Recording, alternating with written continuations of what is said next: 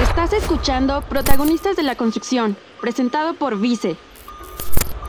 Hola mis amigos, yo soy Nayeli, host de Protagonistas de la Construcción, un programa donde conversamos con los expertos de la construcción de infraestructura y generamos contenido de alto valor para la industria.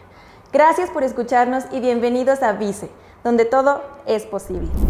Hola mis amigos, ¿cómo están? Bienvenidos a este episodio número 21 de Protagonistas de la Construcción.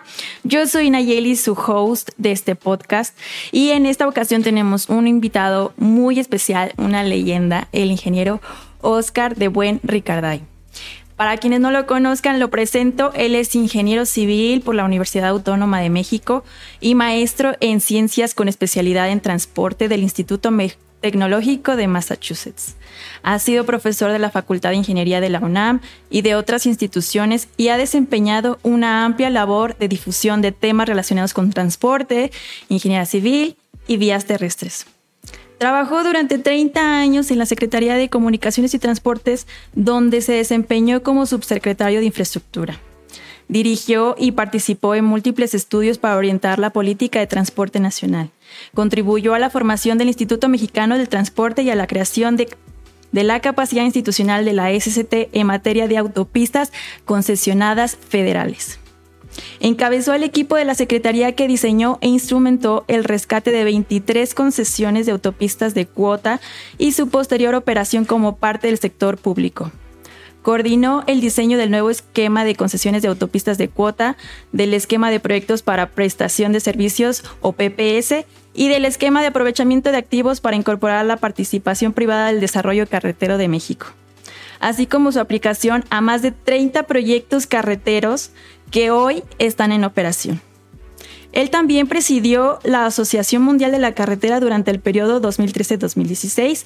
Fue miembro de la Junta del Gobierno de la Universidad Nacional Autónoma de México y es miembro de la Academia de Ingeniería y socio de honor de la Asociación Mexicana de Ingeniería de Vías Terrestres. Actualmente es presidente ejecutivo de AINDA Energía e Infraestructura. Ingeniero, muchísimas gracias por participar y aceptar nuestra invitación a este episodio 21 de Protagonistas de la Construcción. Bienvenido a su espacio. Al contrario, Nayeli, muchas gracias por la invitación. Un saludo a todos los que nos escuchan aquí en esta entrevista. Muchísimas gracias. Bueno, antes de comenzar, primero quiero hacer un pequeñito comercial porque vamos a tener una dinámica al finalizar este episodio. Así que no se vayan, se quedan hasta el final por si quieren ganar una tarjeta digital de Amazon. Así que escuchen muy bien todo lo que el ingeniero nos tiene que platicar porque de eso se va a tratar. Así que, bueno, primero quiero empezar, ingeniero, porque usted eh, fue un pionero y tuvo una gran aportación en la creación de autopistas concesionadas federales. ¿Nos puede platicar un poquito sobre su trayectoria, por favor? Eh, sí, como no, con mucho gusto. Bueno, en realidad todo esto empezó en, eh, desde luego en la Secretaría de Comunicaciones y Transportes. Yo estuve colaborando eh, como asesor, como coordinador de asesores en la Subsecretaría de Infraestructura, cuando concluía el programa de concesiones de autopistas que se desarrolló durante la administración del presidente Salinas. Eso fue más o menos en los años de 93 y 94. Eh, este programa permitió la construcción de, de alrededor de 4.000 kilómetros de autopistas de cuota en todo el país y pues fue muy exitoso desde el punto de vista de la construcción y la puesta en servicio de obras que, el país necesitaba y que hacían falta para que se moviera carga y pasajeros por todo el territorio de México. Sin embargo, eh, más allá, digamos, del éxito constructivo que tuvo este proyecto, eh, también generó muchos problemas de, tipo financiero y de tipo eh, pues operacional en el sentido de que los ingresos que se esperaba que iban a generarse no se pudieron generar y consecuentemente pues hubo que intervenir por parte del gobierno para que eh, los proyectos tuvieran la viabilidad financiera que se requería para que siguieran funcionando adecuadamente. Esto llevó a, lo que se conoce como el rescate carretero en 1997 y posteriormente, bueno, pues se vio que, que estos mecanismos, digamos, para la generación de infraestructura a través de la participación del sector privado eran eh, importantes para complementar la inversión pública. Y consecuentemente, eh, en los años, los primeros años de este siglo, se revivió el esquema a través de pues, los esquemas que, usted ha comentado, las concesiones, los proyectos de prestación de servicios, otro que teníamos se llamaba de aprovechamiento de activos, que lo que hizo fue permitir el atraer nuevamente la inversión privada al sector de infraestructura carretera para poder posibilitar el desarrollo de nuevos proyectos. Entonces, bueno, lo que a mí me tocó eh, como parte de la Secretaría fue eh, pues coordinar, encabezar, este, echar a andar todos los programas que, que permitieron desarrollar carreteras muy importantes eh, a través de estos mecanismos de inversión público-privada. Y, bueno, pues son, son mecanismos que, que, ahí están, que son, son, están vigentes y creo que tanto ahora como en un futuro pueden seguir ayudando a que México desarrolle más infraestructura, no nada más de carreteras, sino también de otros sectores en donde hace también mucha falta. Claro. Pero para tener un poquito más de panorama y contexto, ingeniero, ¿nos puede definir qué es una concesión y qué es una APP o cuál es la diferencia entre estas dos? Bueno, las dos son, son lo que se llama asociaciones público-privadas. Una asociación público-privada es una relación de largo plazo entre el gobierno a través de alguna dependencia y el sector privado. En este caso, para desarrollar infraestructura. Esa infraestructura puede ser una carretera, puede ser un puerto, puede ser un ducto, puede ser a lo mejor un campo de energía solar, de energía eólica y demás, ¿no? Puede haber muchas variantes posibles de, infraestructura que se pueden desarrollar bajo asociaciones público-privadas. Y entonces, bueno, y, la concesión en particular es una modalidad, es un tipo de asociación público-privada. Hay, hay otros muchos.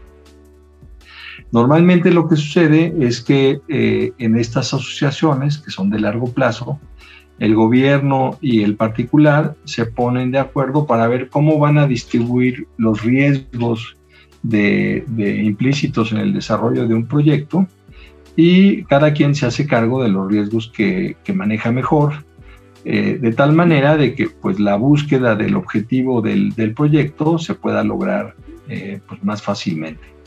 Eh, entonces, normalmente el gobierno, el, sector privado lo que hace es desarrollar el proyecto, la ingeniería, ejecutar la construcción, financiar la ejecución de la obra y posteriormente, bueno, asegurar su, su, terminación, su puesta en servicio y luego asegurar su operación y su mantenimiento.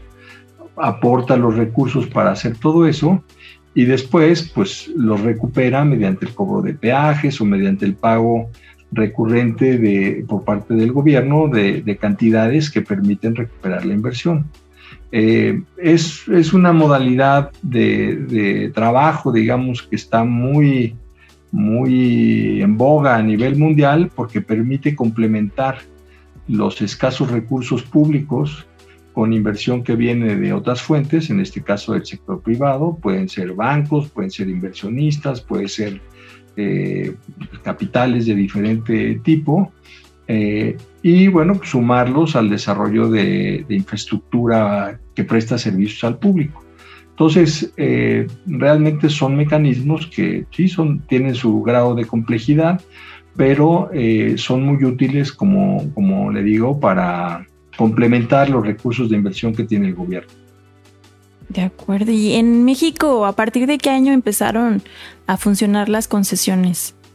Bueno, la concesión es una figura legal que está, o sea, está vigente desde hace muchos años. La ley de vías generales de comunicación, que es una ley de 1940, ya tenía prevista la figura de la concesión. O sea, jurídicamente es, es un concepto muy antiguo, vamos a decirlo así. Okay. En México, en materia de carreteras, las primeras concesiones se otorgaron al final del siglo XX. Empezaron en, en el año 89, más o menos. Hubo una gran actividad de concesionamiento eh, durante el, el periodo de la administración del presidente Salinas, de 89 a 94 Y después, bueno, esto se retomaron eh, a partir del año 2003, 2004 y han seguido eh, desarrollándose, digamos, nuevas concesiones, sobre todo en el sector carretero en, los últimos 15, 20 años. Claro. Eh, el objetivo de una concesión, bueno, primero para dejar un poquito más claro, el recurso viene de, de la empresa privada que lo que gana la concesión, ¿verdad? Normalmente sí. Ok. Y el objetivo de la concesión o de la asociación público-privada orientado hacia el usuario, hacia su beneficio, ¿cuál es? Bueno, el, principal objetivo eh, desde un punto de vista público es contar con mayor, con más y mejor infraestructura. O sea, muchas de estas carreteras, esto, terminales portuarias, ductos, eh, campos eólicos, campos de energía solar, etcétera, si no hubiera habido dinero privado, no se hubieran podido desarrollar. Entonces, lo primero es que gracias a esta inversión y gracias a esta figura de la concesión que permite sumar esfuerzos, se puede disponer de nueva y, y mejor infraestructura. Entonces, para el público, pues esto es una gran diferencia. Es mejor tener infraestructura que no tenerla. Permite hacer muchas cosas que de otra manera no se podrían tener.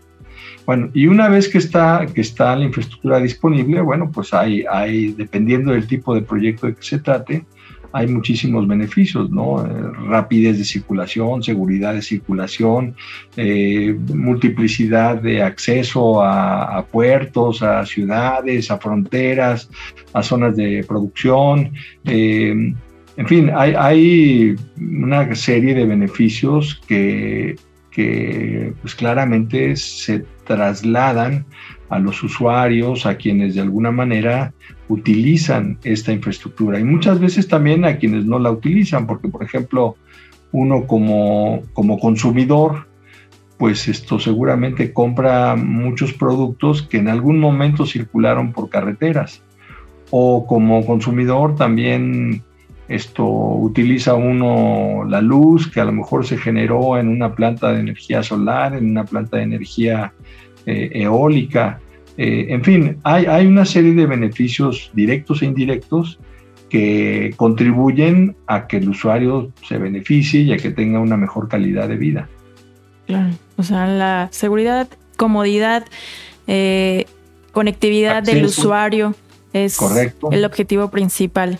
Y con enfoque hacia el sector privado, ¿cuál es el beneficio? Porque pues tardan ciertos años en recuperar su inversión, ¿no? Bueno, sí, pero, pero digamos, el principal beneficio es la posibilidad de aportar recursos y luego recuperarlos con una, con una tasa de rendimiento. O sea, es, eh, normalmente cuando uno tiene dinero lo pone en el banco, pero el banco pues, le da a uno una tasa de interés esto reducida. Al invertirlo en un proyecto pues con un mayor riesgo y con una mayor esto complejidad, como puede ser el desarrollo de un proyecto de infraestructura, esa rentabilidad aumenta y consecuentemente pues es atractiva para, para muchos inversionistas que buscan algo más que lo que le puede dar el banco o instrumentos de inversión más, más conservadores, por llamarlos de alguna manera. Ok. Ingeniero, este, hablábamos hace un momento sobre los esquemas, las PPS, los de activos. ¿Nos puede definir un poquito cada uno de ellos? Sí, cómo no. Eh, bueno, me voy a referir, por supuesto, a casi, eh, vaya, en mis ejemplos y en mi explicación al sector carretero, que es donde, donde más esto conozco y donde más se aplican. Claro. Pero la concesión básicamente se utiliza para eh, desarrollar proyectos que tienen fuente de pago propia, es decir, una autopista de cuota.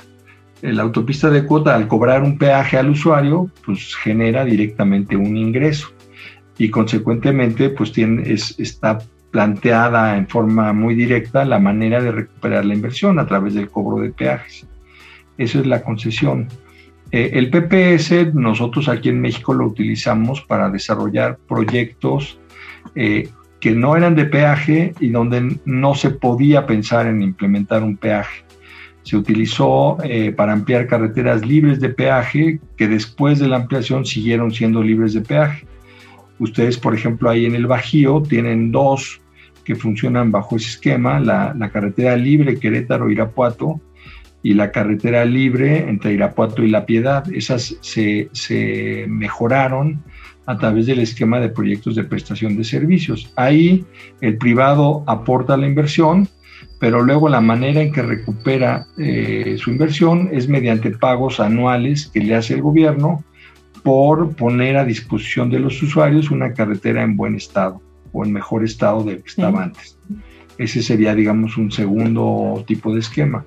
Y un tercero que, que utilizamos también en alguna, en alguna época fue lo que llamamos aprovechamiento de activos, que era la combinación de carreteras eh, ya en operación que se aportaban a una concesión para construir otras carreteras que no existían. Eh, concretamente, digamos, aprovechar los ingresos de una carretera en servicio para ayudar a darle viabilidad a la construcción de otra carretera que había que construir.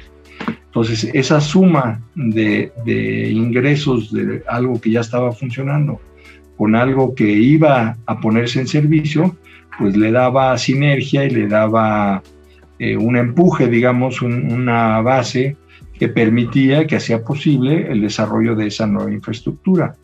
Eh, así también se desarrollaron carreteras muy interesantes, como por ejemplo el libamiento de Morelia, eh, que, es la conexión que va hacia Pátzcuaro. Y bueno, pues algunas obras de, mejoramiento, sobre todo en el centro del país. De acuerdo. Y, en carreteras, pues, básicamente esos fueron los, los tres esquemas más utilizados. ¿no? Ok, porque hay muchos más. Sí, bueno, si, si se va uno al sector eléctrico, por ejemplo, pues hay, hay otros, ¿no? donde a través de un esquemas contractuales, eh, un particular puede tomar el, el, digamos, el riesgo, la responsabilidad de generar electricidad para vendérsela, por ejemplo, a la Comisión Federal de Electricidad y, y recuperar su inversión a través de esa venta de energía. Eh, lo mismo si va uno al sector de petróleo, pues hay otros mecanismos para que a través de contratos se puedan explotar pozos, se pueda generar petróleo, se pueda poner a disposición de Pemex que lo paga para recuperar la inversión. En fin, dependiendo del, sector en el que uno se mueva, hay diferentes modalidades y diferentes mecanismos legales eh, válidos para poder hacer esta colaboración entre el sector público y el sector privado que posibilita el desarrollo de nueva infraestructura. ¿Y quién determina qué esquema eh, es el que se va a utilizar en una concesión? Normalmente lo determina el gobierno, lo determina, por ejemplo, en el caso de, de las carreteras, la Secretaría de Comunicaciones y Transportes o de Infraestructura y Comunicaciones y Transportes, como se llama ahora. Eh, en el caso del sector eléctrico, pues puede ser la Secretaría de Energía, puede ser este, Pemex, CFE, eh, aunque ellos son empresas, la Secretaría es más autoridad. Eh, y, bueno, en otros sectores igual este, puede haber dependencias públicas que ponen en, que definen, digamos, deciden los esquemas que han de utilizar para desarrollar este tipo de proyectos. Ok. Ingeniero, ¿y qué necesita una empresa del sector privado para licitar una concesión? ¿Qué requisitos ponen? Entre algunos, pues.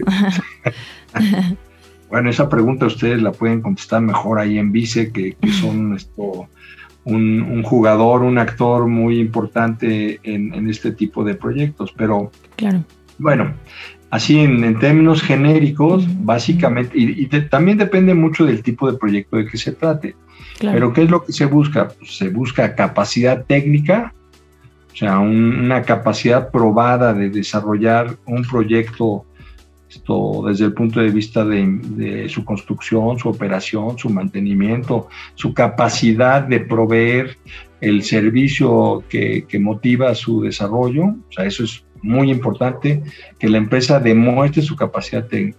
Segundo, demostrar una capacidad financiera que le permita eh, aportar los recursos que se necesitan para, para poder esto aspirar, digamos, a construir, operar, mantener esa infraestructura del Accetate. Y desde luego también tener, pues esto, eh, digamos, las, todo su, su, andamiaje legal, todo, todo en regla, probar ser una empresa, pues honorable, que se dedica al trabajo, pues honesto, a, en fin, y que tiene una, una base pues, legal totalmente actualizada, totalmente en regla y totalmente pues vigente para poder encargarse del tipo de trabajo que, se, se solicita. ¿no?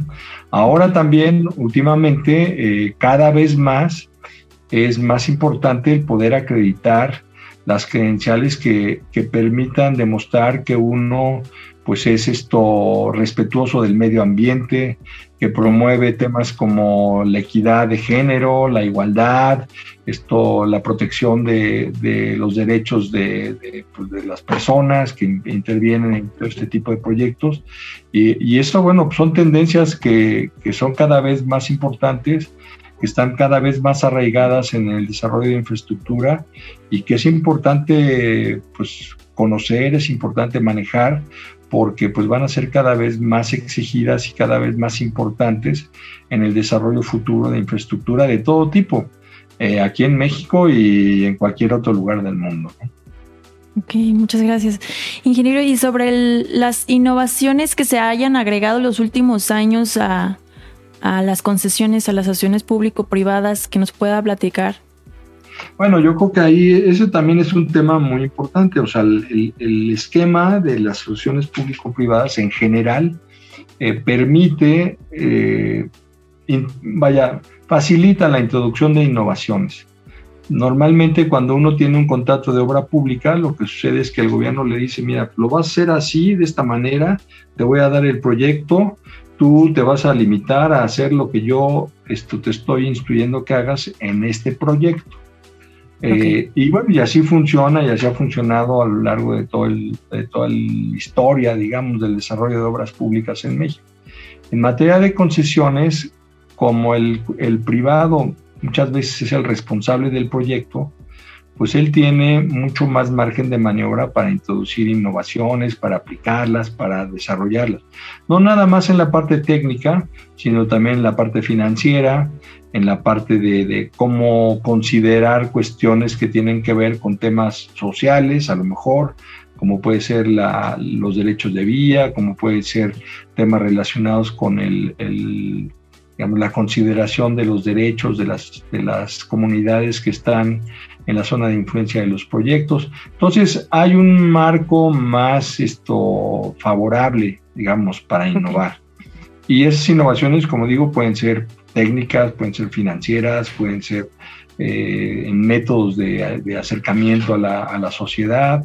En fin, hay, hay, muchos campos en los cuales estos esquemas permiten, permiten innovar. Y no solo eso, sino que eh, hay algunos casos donde la innovación es indispensable para poder lograr los objetivos del proyecto dentro de los parámetros de costo, de rentabilidad, de, resultados que eh, se aspiran a, lograr, ¿no? Okay.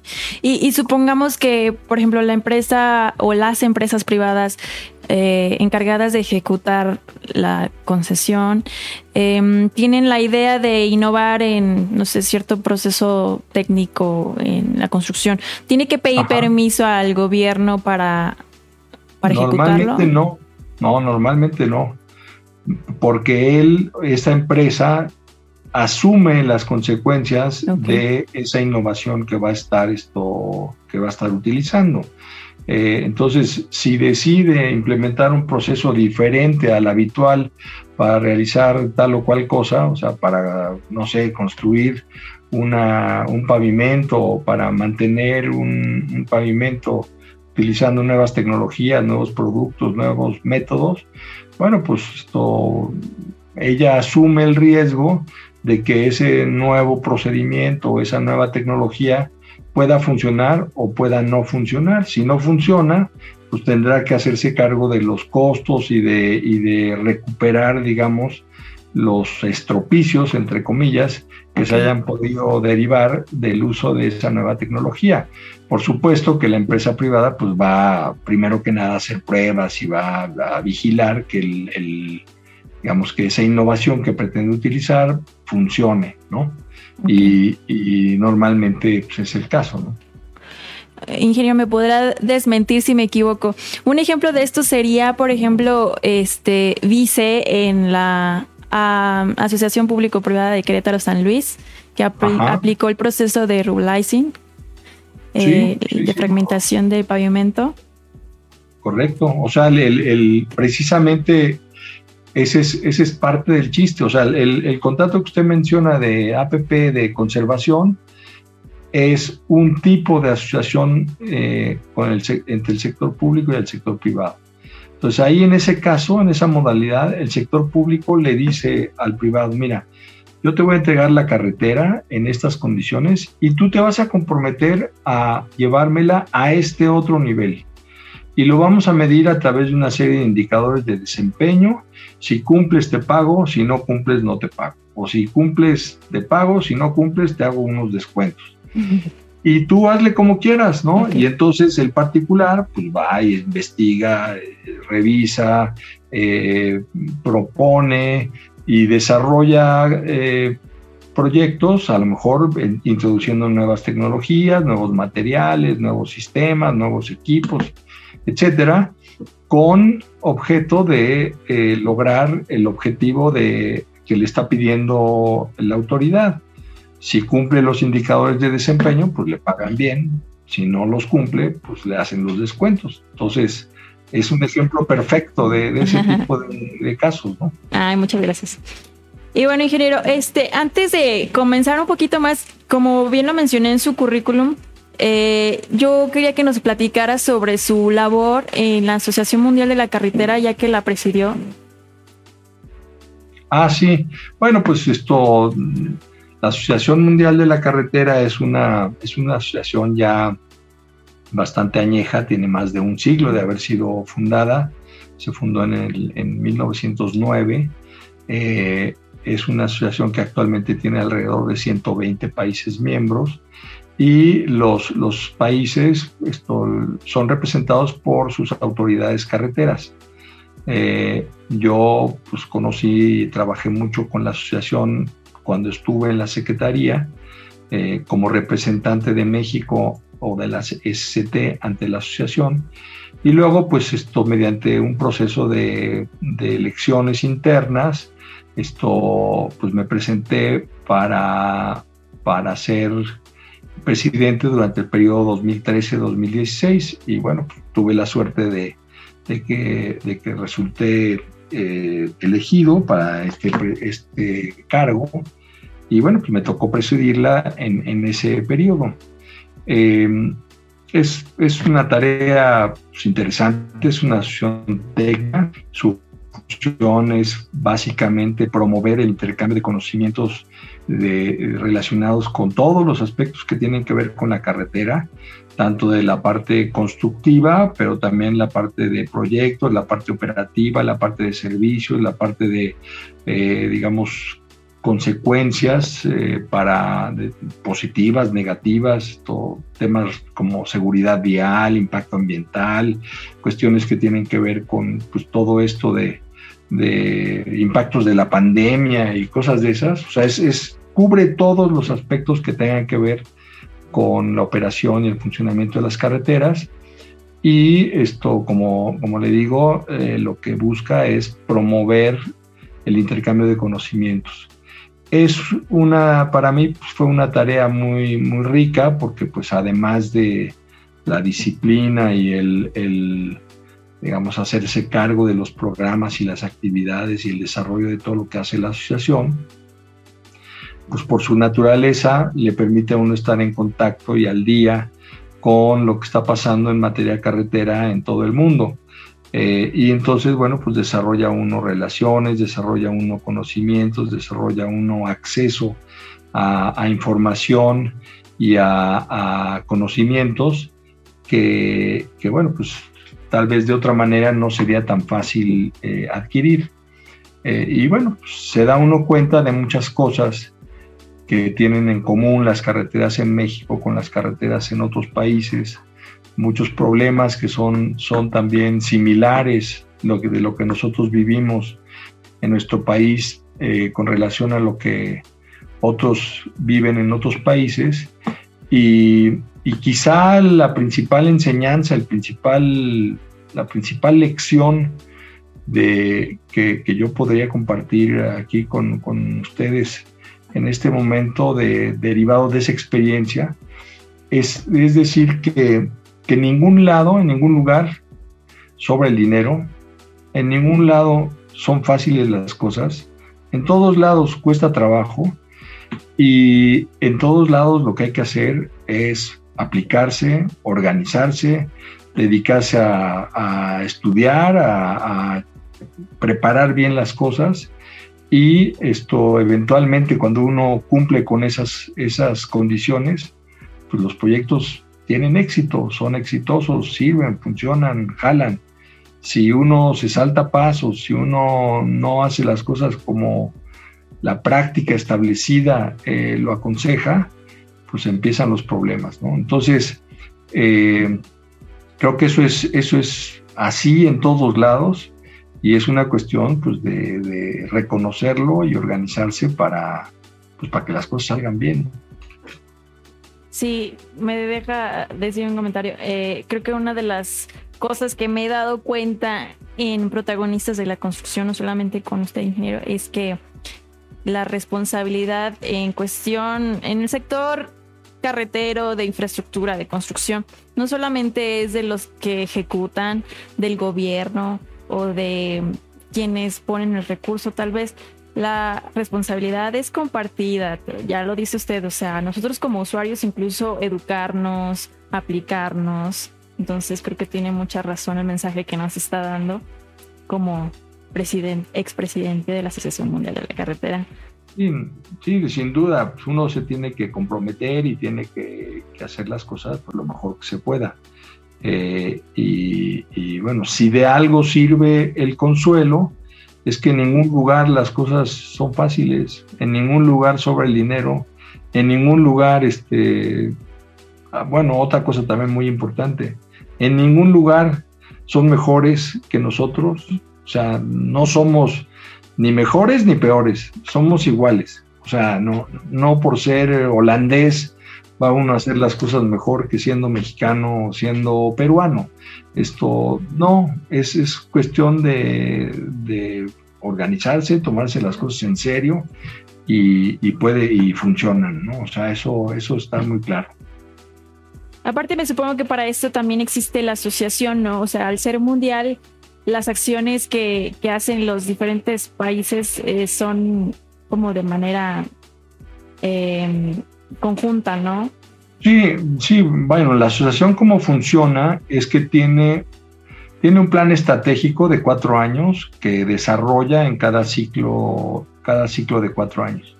Y como parte de ese plan estratégico define una serie de temas, temas de actualidad, que son eh, abordados por diferentes comités técnicos. Entonces, por ejemplo, hay un, hay un comité técnico que aborda temas de seguridad vial. Y a ese comité de seguridad vial se inscribe todo aquel país que, que le interese el tema de seguridad vial designa un par de técnicos para que aporten y para que participen en los trabajos del comité y ahí a ese nivel es donde se da la circulación de información entre pares que están interesados y que tienen eh, pues información y están al día sobre un tema como ese. Eh, el comité también periódicamente organiza seminarios, organiza cursos de capacitación, organiza actividades, a veces desarrolla eh, trabajos técnicos, por ejemplo el Comité de Seguridad Vial tiene un manual muy bueno de seguridad vial que está accesible a través de la página de la asociación. Y así, o sea, hay otro comité de túneles carreteros, hay otro comité de planeación de, carreteras, otro de impacto ambiental en el sector carretero, otro de pavimentos. Y estos grupos especializados son aquellos donde se da la interacción y donde se da esta, este intercambio de conocimientos que, que se vuelve luego muy rico, se vuelve muy fructífero, sobre todo para quienes participan en ellos. Y, y, bueno, y a través de ese intercambio, pues permea el conocimiento y llega a los diferentes países que son miembros de la asociación. Ingeniero, regresando ya al tema de las concesiones, usted como experto, ¿qué cree que venga en un futuro para las concesiones? ¿Qué innovaciones? Pues la verdad, la verdad, no sé. Eh, todo eso mucho depende de, de las prioridades y el interés de los gobiernos en turno, tanto gobierno federal como gobiernos estatales. Lo que sí sé es que en un país como el nuestro, eh, la inversión pública, los montos de recursos públicos disponibles para invertir en infraestructura nunca son suficientes. O sea, siempre falta dinero para hacer todo lo que quisiéramos hacer. Y en ese sentido, la concesión o las asociaciones público-privadas en forma más amplia son un mecanismo para eh, poder, como decíamos al principio, atraer recursos del sector privado o recursos de fuentes diferentes a las, a las típicamente disponibles en el sector público para aplicarlas al desarrollo de infraestructura. Entonces, en esa medida, eh, las asociaciones público-privadas pues, van a seguir siendo un instrumento que permitirá aumentar los recursos disponibles para desarrollar proyectos de infraestructura. ¿Dónde se apliquen? Bueno, pues yo creo que se pueden aplicar en, todos lados, en, carreteras, en puertos, en infraestructura eléctrica, en, infraestructura de producción de, petróleo, en eh, cosas que hacen mucha falta en nuestro país, por ejemplo, proyectos de agua, de, tratamiento de agua, de abastecimiento de agua a ciudades, esto, en fin. Eh, entonces, yo creo que lo que es importante es reconocer la potencialidad de estos esquemas y eh, llevarlos a aquellos proyectos que realmente tienen posibilidad de ser desarrollados eficazmente mediante asociaciones público-privadas, porque también eso es importante. No todos los proyectos de infraestructura se prestan para ser desarrollados a través de asociaciones público-privadas. Eh, un camino rural, por ejemplo, no, no, no, hay, no está fácil encontrar la manera de desarrollarlo con recursos privados. Y así hay muchos otros tipos de, proyectos. Entonces, es cosa de, escoger los sectores, es cosa de escoger los esquemas, es cosa de, adaptarlos para poder eh, permitir el desarrollo de, proyectos esto, que hagan falta. Eh, y una vez escogido y una vez realizado todo eso, pues asegurarse de que la preparación y el armado de esos proyectos es sólido, que está bien hecho, que está es competitivo y que está bien armado, porque de otra manera, pues esto nada más se mete uno en problemas. Entonces, es importante pues que esto se vea como, como instrumentos útiles, sí, pero que requieren ser tratados con seriedad para que realmente puedan rendir los, los resultados que, uno esperaría de su aplicación. Diversos estudios, ¿no, ingeniero? Sin duda, o sea, estudios, proyectos, consultas, esto, trabajos previos para poder asegurar que un proyecto que se va a desarrollar bajo estas modalidades, pues realmente tiene la solidez suficiente como para poder aspirar a ser exitoso. Bueno, no sé si esté escuchando usted y, los que estén aquí en, la transmisión. Un poquito de ruido, lo que pasa es que está lloviendo y hace un poquito de ruido por el... ¿No? yo la ventaja que tengo en ese sentido es que me estoy quedando sordo, entonces no, no, la música de fondo, entonces no se preocupe. Bueno, ya es ambientación. No, es que sí se escucha un poquito de ruido con el techo, pero bueno, por acá está lloviendo, no sé allá donde esté usted. No, aquí, aquí todavía no empieza. Al rato va a llover, pero ahorita todavía no. Muy bien. Pues ya casi para terminar este episodio, ingeniero, Eh, ¿Qué necesita el país, qué necesita México para implementar más proyectos de estos que beneficien a todos, al sector gobierno, al sector privado, a los usuarios? Bueno, yo creo que necesita, necesita eh, primero que nada, que, se conozcan más estos esquemas, que se conozcan sus ventajas, sus desventajas, que se conozca cuándo tiene sentido aplicarlos, cuándo no, para qué proyectos sirven, para qué proyectos no y demás. ¿no? Ese es un prerequisito indispensable desde mi punto de vista.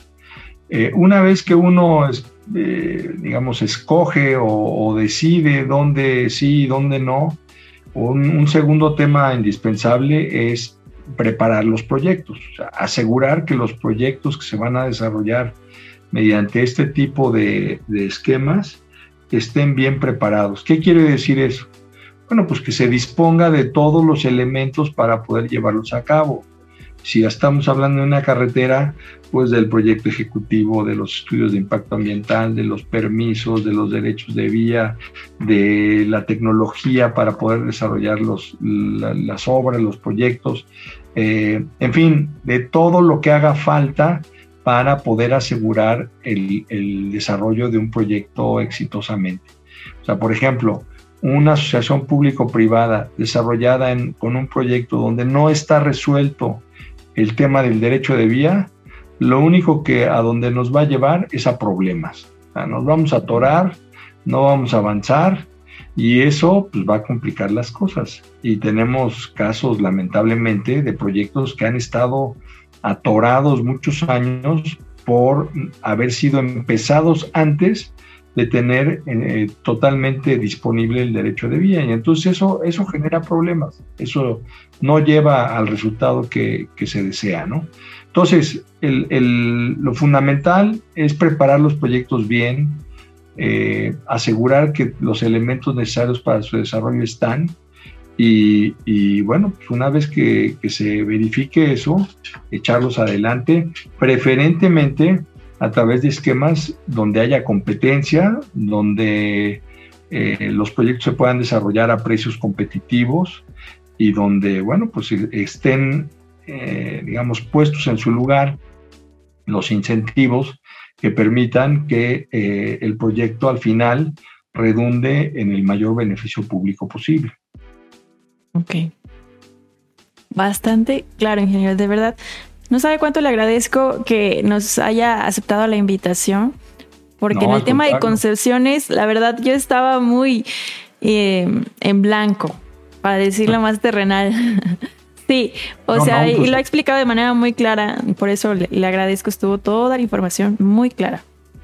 No, al contrario, muchas gracias por, por la invitación. Esto, qué bueno que, que bueno, se, medio ha entendido lo que traté de decir. Y pues esto, felicidades por este esfuerzo, por esta labor de comunicación y de, difusión de, conocimientos que, creo que son importantes, que son útiles para, para nuestro medio en general.